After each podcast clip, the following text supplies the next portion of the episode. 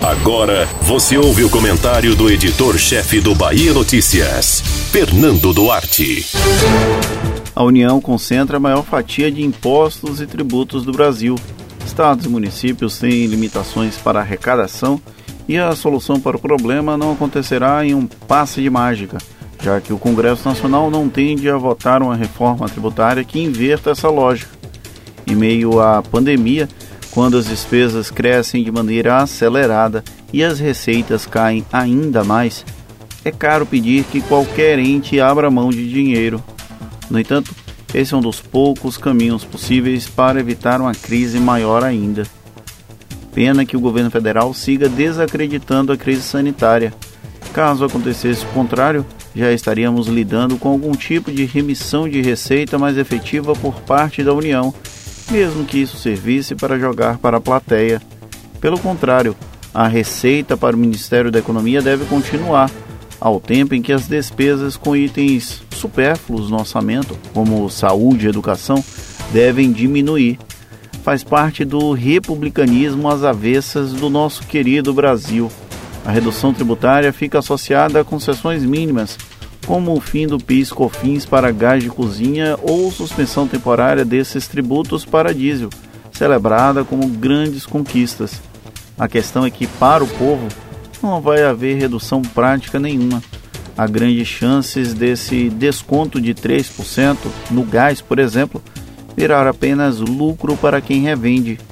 Para quem já paga quase 100 reais no botijão, alguém acha que vai cair para 97 reais?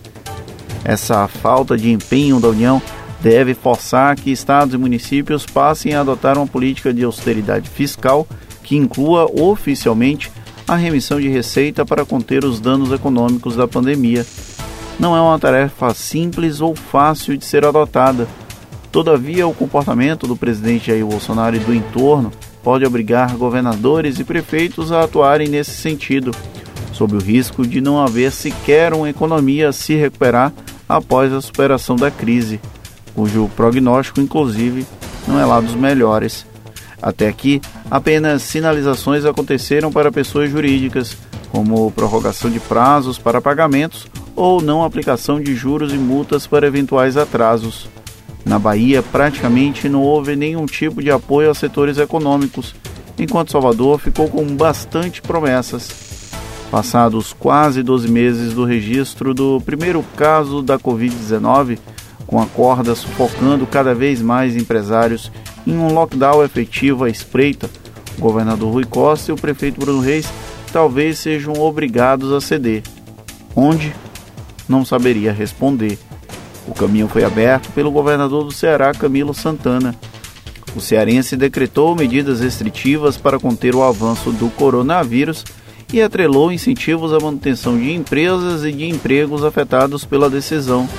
Se o lockdown se faz necessário e poucos discordam disso, é preciso que uma compensação aconteça para que a terra arrasada consiga gerar alguma coisa no futuro.